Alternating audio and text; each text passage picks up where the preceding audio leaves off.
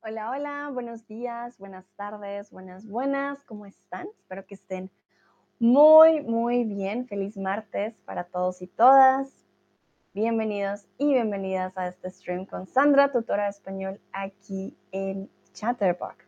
Y el día de hoy vamos a estar hablando de los hábitos. Qué tan fácil es tener hábitos, mantener los hábitos ya estamos en abril, cuarto mes del año, y este mm, stream ya lo habíamos hecho antes, a principio de año, de cómo podemos crear hábitos, pero no necesitamos que sea enero siempre para decir, ah, bueno, voy a crear un nuevo hábito o voy a continuar con este hábito. No necesitamos eh, siempre que sea enero, podemos comenzar un nuevo hábito en cualquier mes del año, podemos comenzar cuando nosotros lo deseemos. Entonces, para empezar, quiero preguntarles qué tan fácil es para ustedes crear un hábito. Muy fácil, algo difícil o nada fácil. Recordemos que los hábitos son estas costumbres que tenemos que se convierten en algo diario, ya sea por nuestra salud, ya sea por nuestro estado físico o mental, que con el tiempo logramos hacer repetidamente.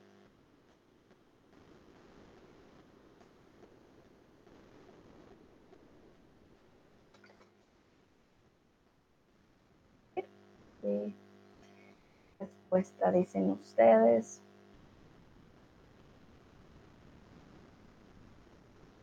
Pronto para algunos es muy fácil, para otros es algo más difícil, mientras que para, mientras, perdón, que para otros no es nada fácil, por ejemplo. Saludo a Guay que está por aquí. Hola Guay, Olga y KJ, KJ, KJ también que está por acá.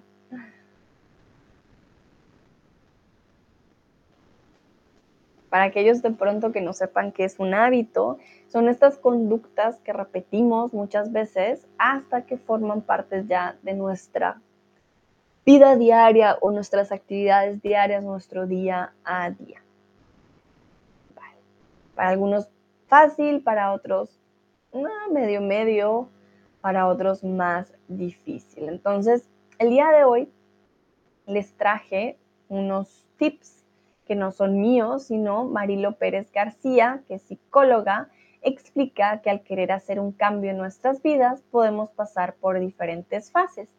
Y este es un artículo de Vogue España que traje el día de hoy como fuente para que veamos la psicóloga qué tips nos da, qué consejos podemos tomar para crear un nuevo hábito en nuestra vida. Pero ella explica que para crear un hábito hay ciertos pasos anteriores. Entonces, primero ella dice que hay una precontemplación. La persona todavía no se ha dado cuenta de que sus conductas o sus hábitos son perjudiciales y no trata de cambiarlas. Entonces, la persona dice, bueno, voy a continuar comiendo tres, no sé, tres eh, chocolates al día. Y no se ha dado cuenta que esto realmente le está haciendo daño. Un ejemplo de un hábito perjudicial sería hacer deporte, trabajar o fumar.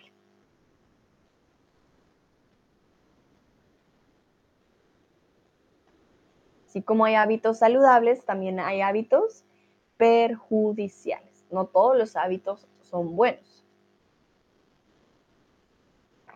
Por ejemplo, una persona que tiene el hábito de dormir tres horas todos los días. Eso es un hábito perjudicial. Pero en este caso tenemos tres, eh, tres opciones como tal. Una sería hacer deporte, la otra trabajar y la otra fumar. ¿Cuál de estas tres es un hábito perjudicial para el ser humano?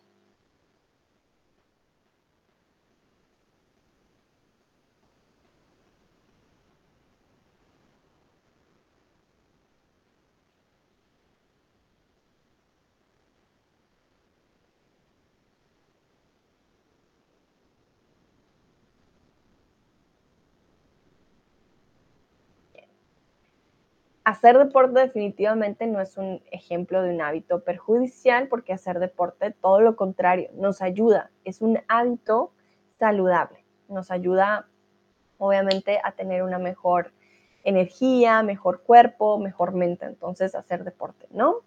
Trabajar, depende del tipo de trabajo, pero bueno, más que un hábito es una necesidad básica prácticamente. Y fumar en este caso sí es un hábito perjudicial. Podemos vivir sin fumar, pero hay muchas personas que mantienen este hábito en su día a día. Entonces, fumar sería un ejemplo en este caso. Bueno, vamos primero con la precontemplación, en el que todavía no nos hemos dado cuenta de que tenemos un hábito que nos puede hacer daño. Luego vamos con la contemplación. La persona empieza a darse cuenta de la necesidad de un cambio en sus conductas. Comienza a buscar información y se plantea un cambio a largo plazo. Por ejemplo, una persona que fuma mucho puede que con el tiempo diga, uff, ya no puedo respirar bien, no siento bien mis pulmones, algo está mal conmigo. Entonces, eso significa que va a necesitar dejar por completo los cigarrillos. Entonces empieza a decir, hmm, ¿cómo puedo yo dejar los cigarrillos? ¿Cómo puedo cambiar esa conducta de siempre fumar? Y va a decir, bueno, yo quiero dejar de fumar, pero no solo por hoy o por mañana, sino por mucho tiempo. Sería un cambio a largo plazo. Un cambio a largo plazo sería de años días o meses. Cuando hablamos de un cambio a largo plazo, hablamos de un cambio por cuánto tiempo.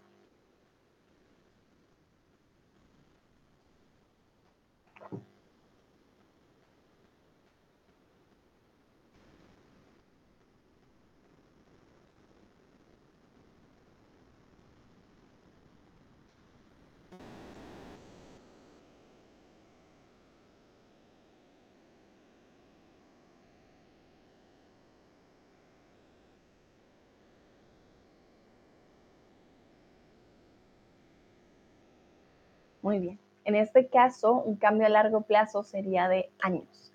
No son días, días la verdad es un periodo de tiempo bastante corto, meses tampoco, en definitiva, meses no, y eh, en este caso hablamos de años. Puede ser para el resto de nuestra vida, como puede que no, puede ser unos años en específico, pero largo plazo significa que va a durar bastante tiempo, no va a ser algo que va a durar tan solo algunos momentos. El siguiente paso va a ser la preparación para la acción. La persona decide llevar a cabo un cambio en su vida, formar un nuevo hábito más saludable y se compromete con ello. Entonces vamos desde que no sé que tengo un mal hábito a, ok, tengo algo que quiero cambiar y vamos a prepararnos. No siempre significa que haya algo malo. De pronto hace falta algo en nuestra vida, un hábito para sentirnos mejor. Y nos damos cuenta, hmm, esto me podría ayudar, entonces empezamos con la preparación. Ahora vamos con un ejemplo de un hábito saludable. ¿Cuál sería un ejemplo? Trasnochar, beber agua o comer comida chatarra. ¿Cuál sería un buen ejemplo de eh, un, un hábito, una también le decimos, estoy pensando en otra palabra, un hábito. Sí, no, lo voy a dejar como hábito. Un hábito saludable.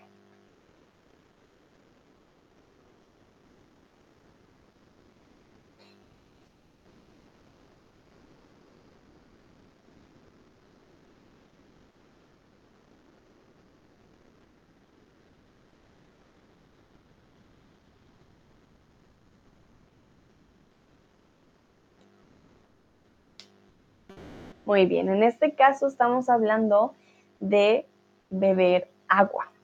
Trasnochar no es un hábito saludable. Trasnochar significa que no estamos durmiendo lo suficiente. Trasnochar nos quita hora de sueño y el sueño es algo muy importante. Entonces, trasnochar en definitiva no es un buen ejemplo. Beber agua sí es fundamental para nuestro cuerpo, mantenernos hidratados, eh, hidratadas y comer comida chatarra en definitiva tampoco es un ejemplo de hábitos saludables, simplemente porque no ayuda a nuestro cuerpo en muchas formas. Pero bueno, ya vimos la precontemplación, la contemplación y la preparación. Vamos ahora con la acción. Se inicia el nuevo hábito con éxito. Pero además de la acción, también necesitamos el mantenimiento. La persona mantiene en el tiempo la nueva conducta. Por ejemplo, practicar deporte tres veces a la semana. ¿Qué ocurre? Una cosa es comenzar nuestro hábito. Yo quiero dejar de fumar. Vale. dejo el cigarrillo por un día. Pero ¿qué pasa en el segundo día? Mm. Me siento ansioso o ansiosa, yo quisiera volver a fumar. Entonces, aquí lo principal es el mantenimiento. Podemos iniciar nuestro nuevo hábito con éxito y esto pasa bastante. Las personas logran empezar el nuevo hábito, pero lo que no funciona es mantenerlo.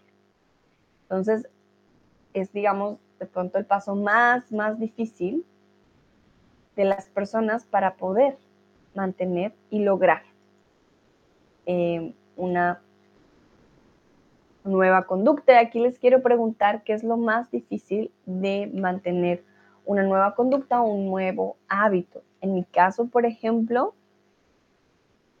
podría decir que es el manejo del tiempo, la energía, los niveles de energía. Hay días en que tengo mucha energía, como hay días que digo, mm, hoy no tengo tanta energía, por ejemplo. Creo que eso depende mucho, depende bastante de la energía, del nivel de energía que tenga si es un hábito diferente, uff, de la motivación. Ahí es cuando hablamos también de tener una razón de ser. ¿Por qué estamos creando un nuevo hábito? ¿Por qué estamos cambiando algo en nuestra vida? ¿Es para mejorar? ¿Lo necesitamos con gran rapidez o lo necesitamos, digamos, de forma más hobby, de porque quizás intentar algo nuevo? Eso depende de nuestros hábitos y los tipos de hábitos que tengamos como tal. A esperar para ver si hay alguna respuesta. Si estás viendo esto y no está en vivo, también puedes responder. No hay problema, puedes practicar ahí tu escritura del español. No estaría tampoco nada mal.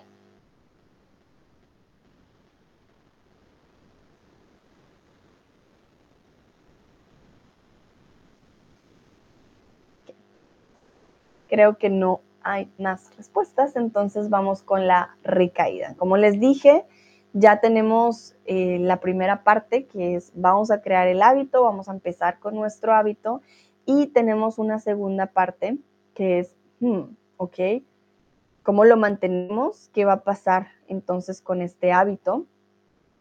Y eh, pues en este caso estamos hablando de la recaída. Entonces, cuando hablamos de la recaída, es el momento en que decimos, ups, ¿ok? En este caso, ay, ay, ay, no, no, pude mantener, quería dejar de fumar, ya al quinto día digo, no, no puedo más con esto y vuelvo otra vez a, fumar.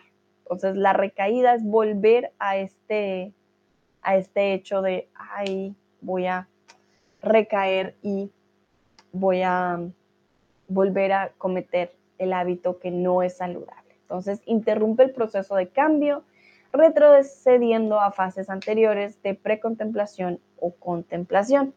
Y aquí tengan en cuenta que está bien que esto suceda. Es normal que haya una recaída, que a pesar de que ya tengamos un nuevo hábito y que queramos lograrlo, pues haya días en que digamos, ah, no quiero. Por ejemplo, hacer ejercicio todos los días. ¿Qué pasa? Una semana en la que tenías mucho trabajo, ya no tenías energía, no querías hacer em, esto, no querías hacer ejercicio, entonces dices, no, hoy no voy a hacer ejercicio. O estás haciendo una nueva dieta y te prometiste no comer dulces, pero un día, ah, fue un mal día y dices, mm, siento que hoy sería un buen día para eh, quizás probar algo nuevo. Entonces, te dan ganas de comer dulce. Sería un tipo de recaída. Dices, bueno, voy a volver a comer dulce, pero solo por hoy. Y está bien, es normal, somos seres humanos, no somos perfectos ni perfectas.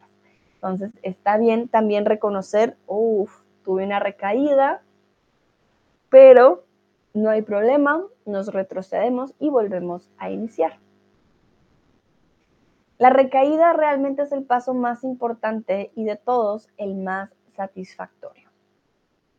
¿Verdadero o falso? La recaída es el paso más importante de todos y el más satisfactorio. ¿Verdadero o falso?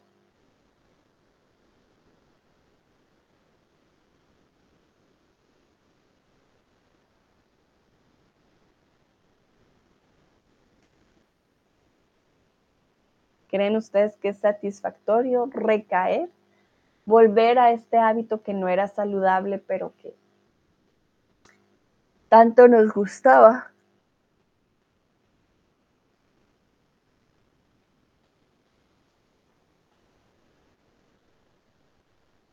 Pues no, es falso. La recaída no es el paso más importante de todos y tampoco el más satisfactorio en definitiva, pues no es satisfactorio, ¿vale? Es el caso menos importante, diría yo, de los menos satisfactorios. ¿Por qué? Pues la psicóloga Marilo dice que eh, realmente es un paso que nos retrocede. Entonces no es el más importante. Nos puede ayudar a continuar, a decir, bueno, no me voy a rendir, lo voy a lograr, lo voy a hacer, pero no es el más importante. Y ella nos da una serie de recomendaciones que pueden ayudar mucho a la hora de establecer objetivos y pues vamos a verlos. Recuerden, estos no son míos, estos son los tips que nos da la psicóloga Mariló Pérez. Para empezar, debemos tener claro cuál es nuestro objetivo. Debemos especificar muy bien qué es lo que, que queremos conseguir y por qué lo queremos conseguir. Entonces, para empezar, tenemos que tener un objetivo claro. ¿Qué quiero? ¿Quiero dejar de fumar? ¿Quiero hacer una dieta? ¿Quiero ganar peso? ¿Quiero leer más? ¿Quiero meditar más? ¿Cuál es nuestro objetivo? O simplemente quiero leer los lunes y los martes. De pronto, si nuestro objetivo es más específico, va a ser mucho más fácil poder lograrlo. No es lo mismo, voy a hacer ejercicio cuando yo quiera a decir, ah, voy a hacer ejercicio los lunes y los miércoles, por ejemplo. ¿Verdad? Entonces, si tenemos ya un día específico, sabemos cuándo y cómo podemos lograr el objetivo. Tenemos que también tener en cuenta el por qué queremos conseguirlo. Porque quiero hacer ejercicio todos los días. Ah, quiero bajar de peso. Quiero tener una mejor fuerza, quiero tener un nuevo hobby, quiero, no sé, hay mil y un razones para poder em, tener o por el por qué tenemos un nuevo hábito. Entonces, el por qué, muy importante, y entre más claro y más definido sea el objetivo, también va a ser mucho más fácil. Una forma de tener claro nuestro objetivo es escribirlo en un papel, mencionarlo una vez al año o esconderlo. ¿Qué creen ustedes? ¿Cómo va a ser una forma o cuál sería una forma para tener claro nuestro objetivo y poder verlo siempre?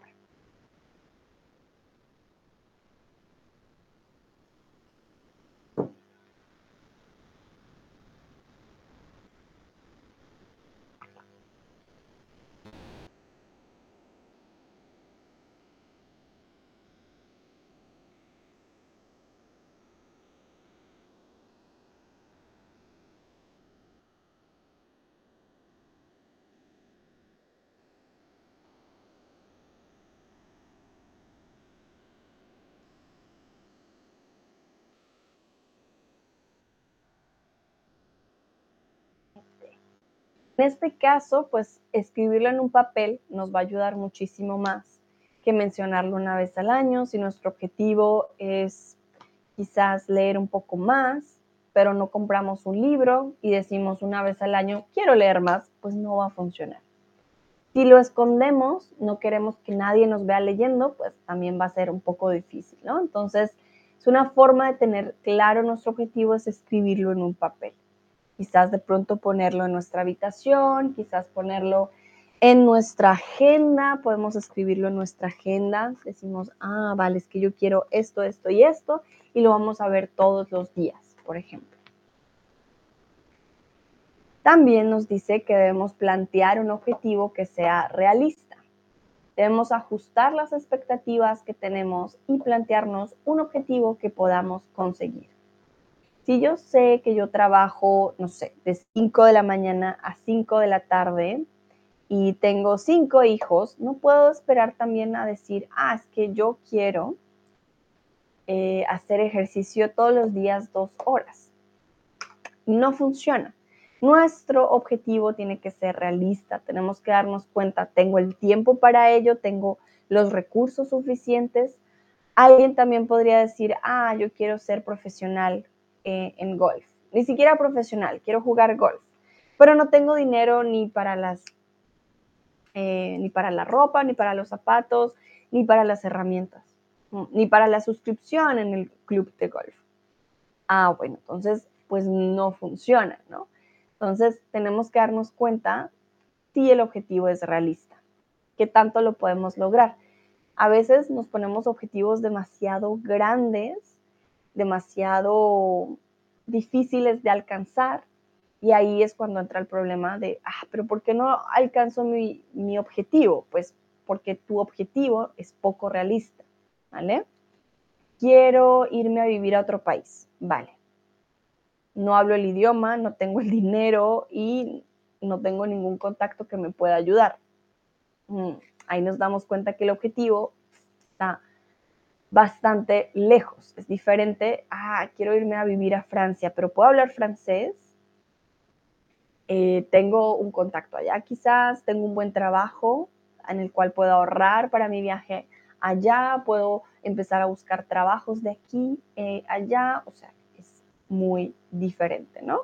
Entonces, tenemos que plantear un objetivo que se acomode a nuestra realidad. Un objetivo poco realista sería, y aquí quiero que ustedes me den un ejemplo.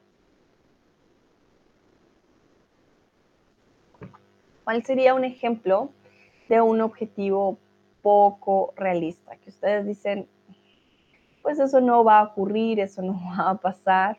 Voy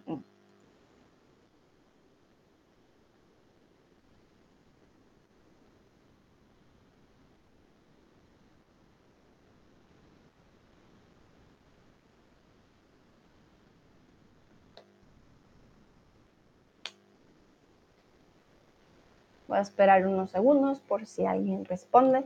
También si no me estás viendo en vivo puedes responder. Practicas tu español. Dejas algunos ejemplos para aquellas personas que lo vean después. Yo les doy un ejemplo de un objetivo poco realista. Hmm. Estoy pensando.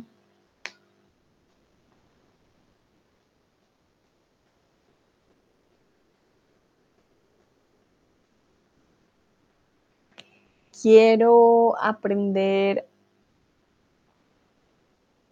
quiero aprender, por ejemplo, a nadar, pero voy, pero nunca me meto a una piscina. Es un objetivo poco realista. O quiero aprender a nadar y nado solamente 10 minutos en la semana. O practico solo media hora en la semana. Hmm, quizás no funcione como yo lo deseo. O quiero, por ejemplo,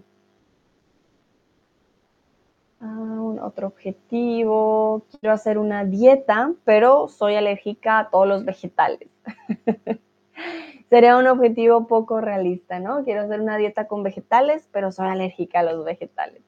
Todos estos son ejemplos de objetivos poco realistas, pero bueno, siendo más realistas, los objetivos que suelen ser poco realistas son estos que empiezan con muchas cosas a la vez. Por ejemplo, quiero hacer ejercicio todos los días y nunca en tu vida has hecho ejercicio o nunca has tenido el tiempo ni la motivación para hacerlo. Mm, esto va a ser más difícil. Mejor decir, bueno, empiezo tres veces a la semana, dos veces, y voy subiendo el ritmo, por ejemplo. Otro objetivo poco realista, mm, quiero conseguir un trabajo y nunca mando las hojas de vida. O quiero conocer más gente, pero nunca salgo. O quiero tener una pareja, pero no tengo citas. Todos estos tipos de ejemplos son cosas que muchas personas dicen, ah, es que yo quiero esto, pero no trabajan en pro de su deseo. Tengan en cuenta que si la meta es demasiado alta o demasiado grande y cambia de forma muy drástica nuestro ritmo de vida, es bastante probable que acabemos por abandonarla. Por eso les digo, si queremos hacer, empezar a hacer deporte todos los días, a toda hora, súper juiciosos, así, uno tras otro, pero nunca hemos hecho deporte, no tenemos la motivación, no tenemos ganas, es más probable que la segunda semana digamos, ya, ya me cansé, ya no lo quiero hacer. Entonces, en definitiva, muy fácil decir, quiero hacer esto, pero otra cosa es ya ponerlo en práctica. Muy bien, vamos a continuar. Y aquí la palabra drástica hace referencia a un cambio, calmado, radical o poco notorio. La palabra drástica hace referencia a un cambio, calmado, radical o poco notorio. Entre más drástico sea nuestro cambio, más difícil que mantengamos el cambio.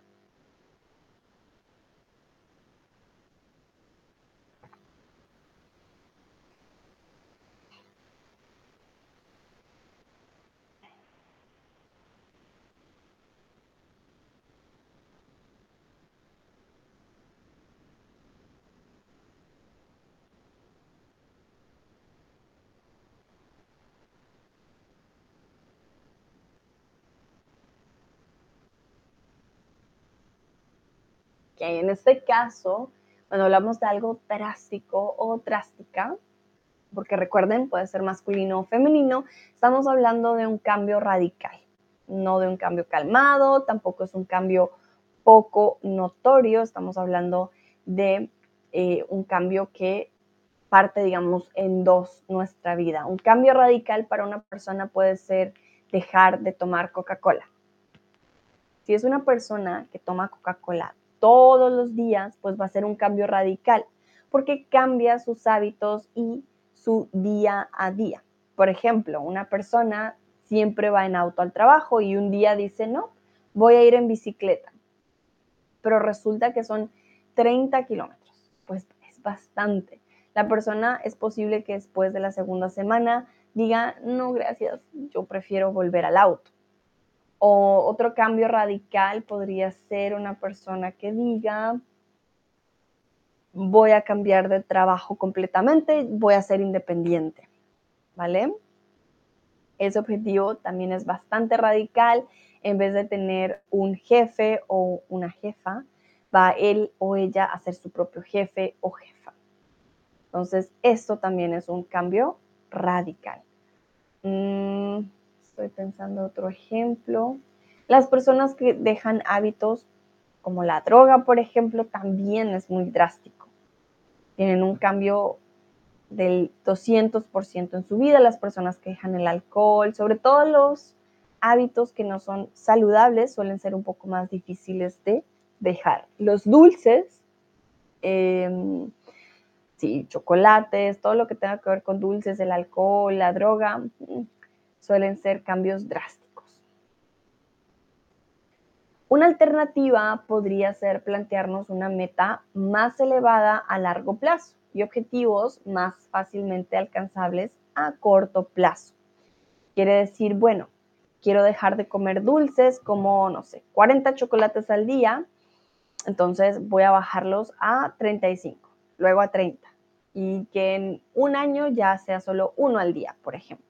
Aquí estoy exagerando, nadie come 40 dulces al día, pero si voy de compra siempre me gasto de más. Entonces voy a empezar por gastar 5 dólares o euros menos. Ah, bueno, empiezo por reducirlo poco a poco para luego que se convierta en algo grande. Por eso les decía, cuando hablamos del deporte, en vez de decir empiezo a hacer deporte todos los días, todos, toda hora, mm, no, pues empecemos con algo más pequeño, dos, tres veces a la semana, media hora, así, de a poquitos. Y luego lo subo, 45 minutos. Ah, ok, una hora.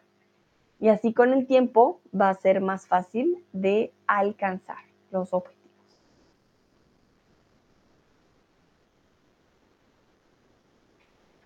Una meta a corto plazo es una meta que se puede cumplir lento y con mucho tiempo. Falso o verdadero. Una meta a corto plazo es una meta que se puede cumplir lento y con mucho tiempo. ¿Será esta la descripción de lo que es una meta a corto plazo?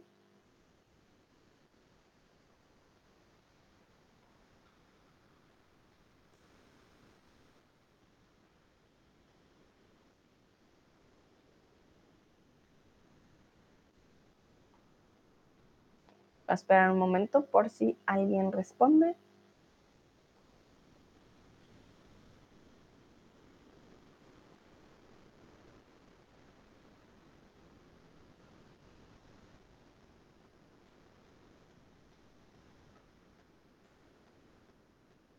pues en este caso es todo lo contrario. Recuerden, una meta a corto plazo es algo que debemos cumplir rápidamente fácilmente dentro de un lapsus corto de tiempo. Mientras que una meta a largo plazo está hablando de algo que podemos cumplir de forma más lenta, de la cual tenemos mucho más tiempo y del cual nos podemos hacer cargo día a día. Para la psicóloga también es muy importante atender a la motivación. Bueno, para la psicóloga no, según la psicóloga. Es importante ver nuestra motivación. Entonces, la motivación tiene dos formas. Una es la intrínseca, es decir, que nace de la persona porque la propia actividad es reforzante en sí misma.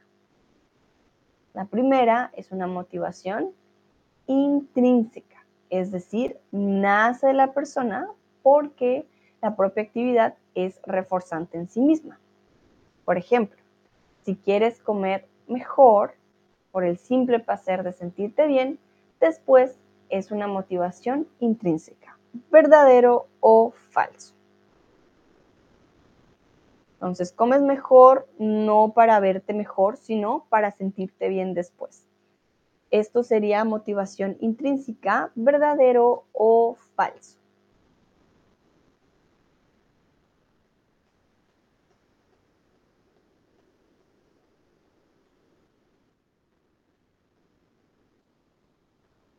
No vas a obtener nada a cambio.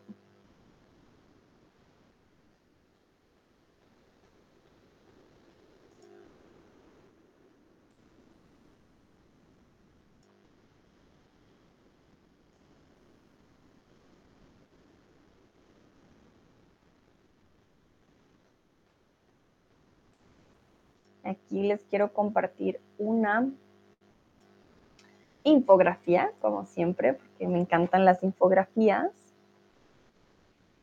Ah, momento, está funcionando como yo pensaba.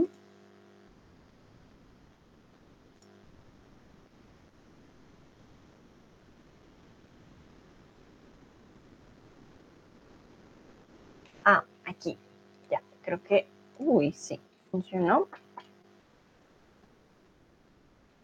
Dice que la motivación intrínseca, en este caso es verdadero, perdura con el tiempo. Aquí les voy a mostrar.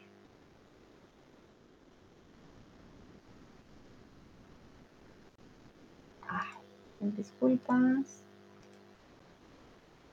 Se fue otra vez y se. Ay, Dios, ¿qué está pasando?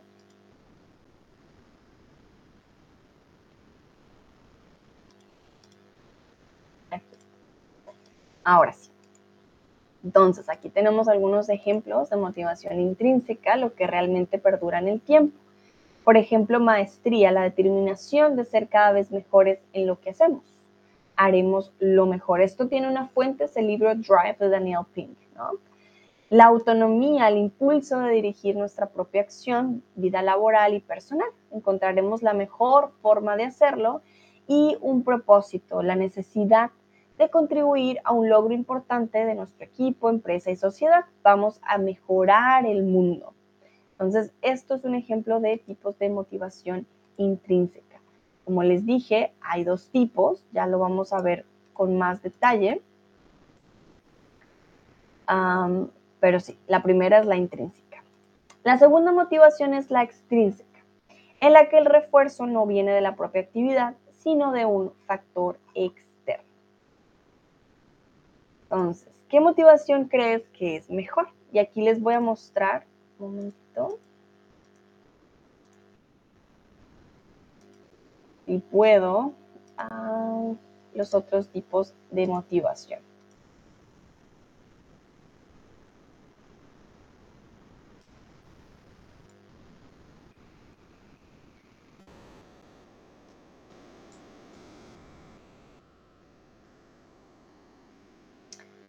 Aquí está otra infografía que les explica la motivación, tanto intrínseca como extrínseca.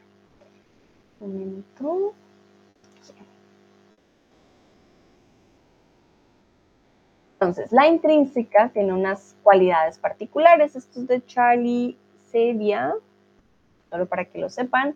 Esa es la fuente. Entonces, la interna tiene corazón el hacer la actividad, ¿no? Entonces, necesita tiempo, un aprendizaje profundo, se puede hacer por satisfacción personal, producción creativa, no tiene como tal una,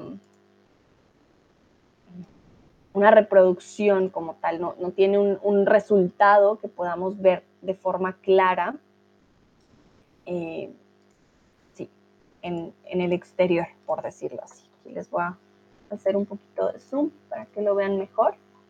Entonces, esta es la motivación intrínseca, mientras que la motivación extrínseca intrínseca, que es la externa, nos habla del resultado de la actividad de la, o del hábito. Se puede hacer por un premio, por evitar un castigo, obtener algo, ya sea una A, aplausos, dinero, un certificado, y puede que no nos guste también. ¿Vale? Entonces, hay una motivación tanto intrínseca como extrínseca. Veo a Elizabeth por aquí. Hola Elizabeth, bienvenida. Y es verdad, la motivación intrínseca va a ser mucho, mucho mejor que la motivación extrínseca. ¿Por qué? Porque aquí puede que obtengamos algo, como puede que no, mientras que la intrínseca lo hacemos por motivación propia, porque realmente nos llama la atención, queremos eh, o queremos tener esta opción. Aquí les voy a mostrar otra del Banco Santander que la verdad me gustó muchísimo me parece un muy buen ejemplo. Entonces aquí nos dice que la motivación intrínseca pues nace de cada uno, nace en el interior. Sí, mejor así, ¿no? Nace en el interior. Mientras que la, mientras, perdón, que la extrínseca es un deseo de conseguir una recompensa externa.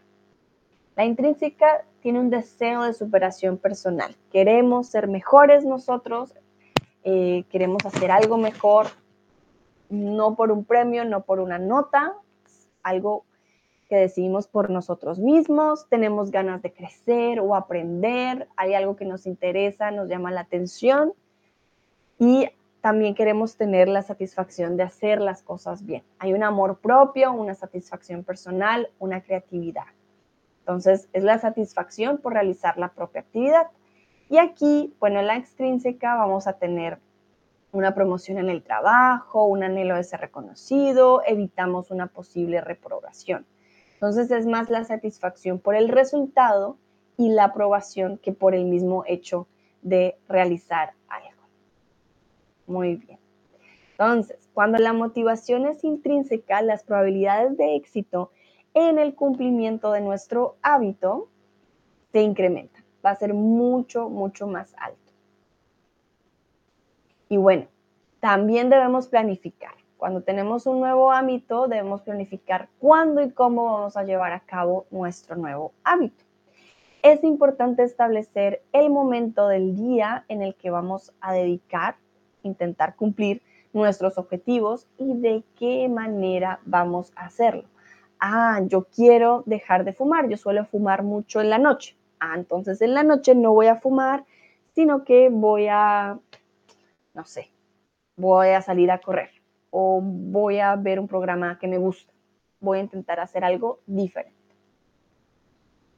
Para saber cuándo queremos realizar nuestro hábito, debemos establecer pausas, un horario o un descanso. Para saber cuándo queremos realizar nuestro hábito, debemos establecer, en este caso, qué debemos establecer.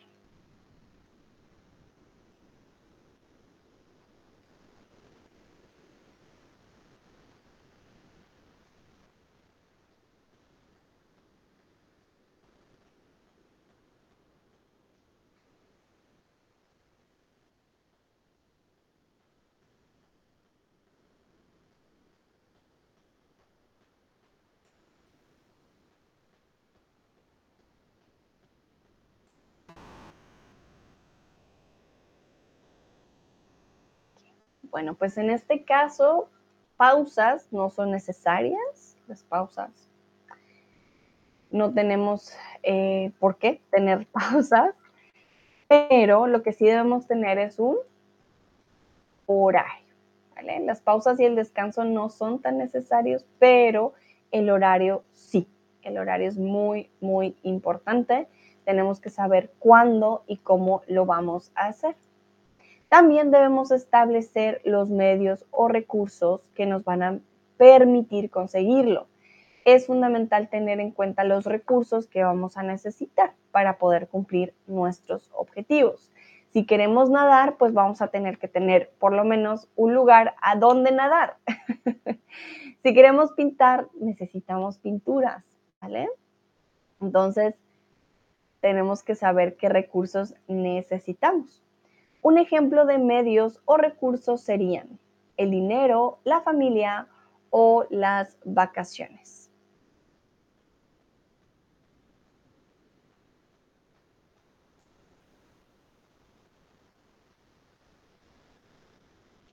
¿Qué creen ustedes?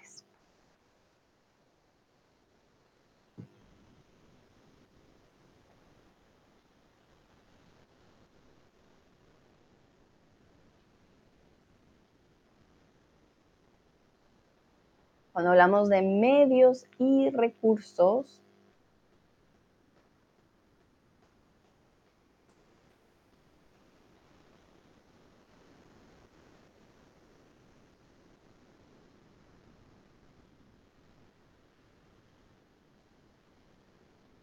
Bueno, un ejemplo de recursos son el dinero, ¿no? El dinero y la familia.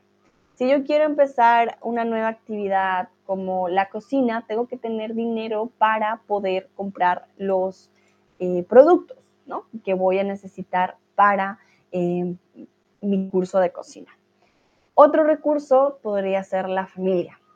Yo necesito eh, ayuda con mis hijos, entonces necesito más tiempo y mi familia me puede ayudar con ello. O dentro de mi familia hay alguien que es experto en tocar violín y yo quiero tocar violín. Entonces, esta persona me va a ayudar.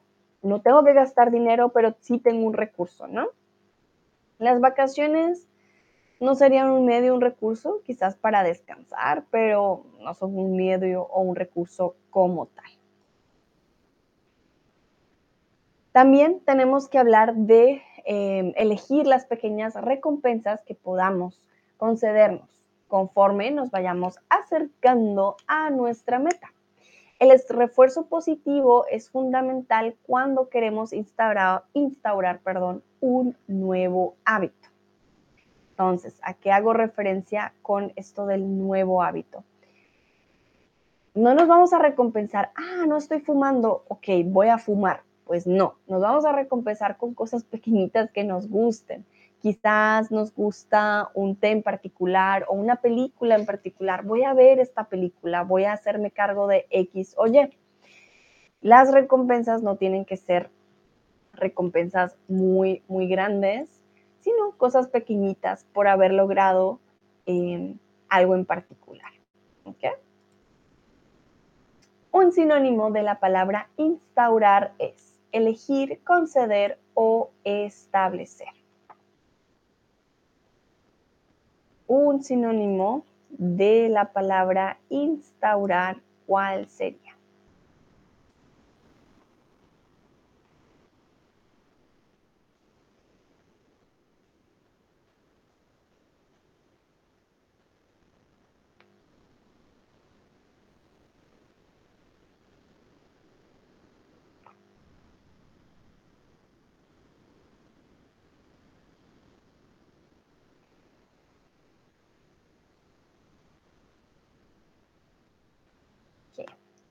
En este caso estamos hablando instaurar es establecer. Puede que lo puede que escuchen esta palabra en términos, por ejemplo, de eh, leyes, sobre todo, cuando hablan de que el gobierno instauró, instauró perdón, una nueva ley, quiere decir que estableció una ley. No la eligió, no la concedió, la instauró. Está establecida, es algo fijo, es algo que no se puede cambiar muy fácilmente. ¿okay? Recuerden, el entorno también influye. Tenemos que analizar si el tipo de objetivo que nos hemos propuesto puede estar condicionado por factores externos que se escapan de nuestro control. Por ejemplo, será difícil dejar de tomar si el plan habitual de nuestros amigos es salir a bailar, ir por cervezas o ver pelis. Será difícil dejar de tomar si el plan habitual de nuestros amigos es salir a bailar, ir por cervezas o ver películas.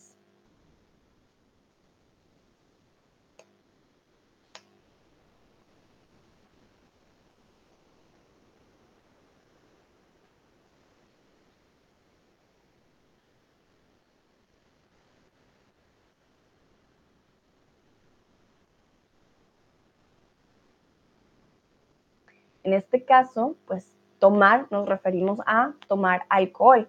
Será difícil dejar de tomar si el plan habitual de nuestros amigos es obviamente ir por cervezas. Tú quieres dejar de tomar alcohol, pero tus amigos te dicen todos los días, vamos por una chela, pues va a ser bastante difícil dejar de tomar. Quiere decir también que vas a tener que hablar con tus amigos, vas a tener que tomar una decisión al respecto para que este hábito que tú quieres lograr, pues sí sea posible. Según la psicóloga, deberemos tener en cuenta estos factores de antemano, ya sea para moldarnos a la situación, decir, bueno, yo llevo mi jugo y ustedes llevan la cerveza, o mejor no voy. Y em, para que aprendamos a proponer otro tipo de actividades o tener un plan B. Aquí les comparto de nuevo el link de este artículo. Recuerden, estos tips no los di yo, estos tips los dio la psicóloga en el artículo de Vogue. A todos y todas, muchísimas gracias por ver este stream, por participar. Espero les haya gustado, les sirvan mucho estos tips. Ya saben, hay diferentes formas y diferentes cosas que debemos tener en cuenta cuando creamos un nuevo hábito. Pero aquí están todos los tips y todos los pasos a seguir, así que de seguro ya van a saber cómo crear un nuevo hábito en el futuro. Les deseo un buen día, tarde, noche, en donde quiera que estén y nos vemos en una próxima ocasión. Que estén muy bien. Chao, chao.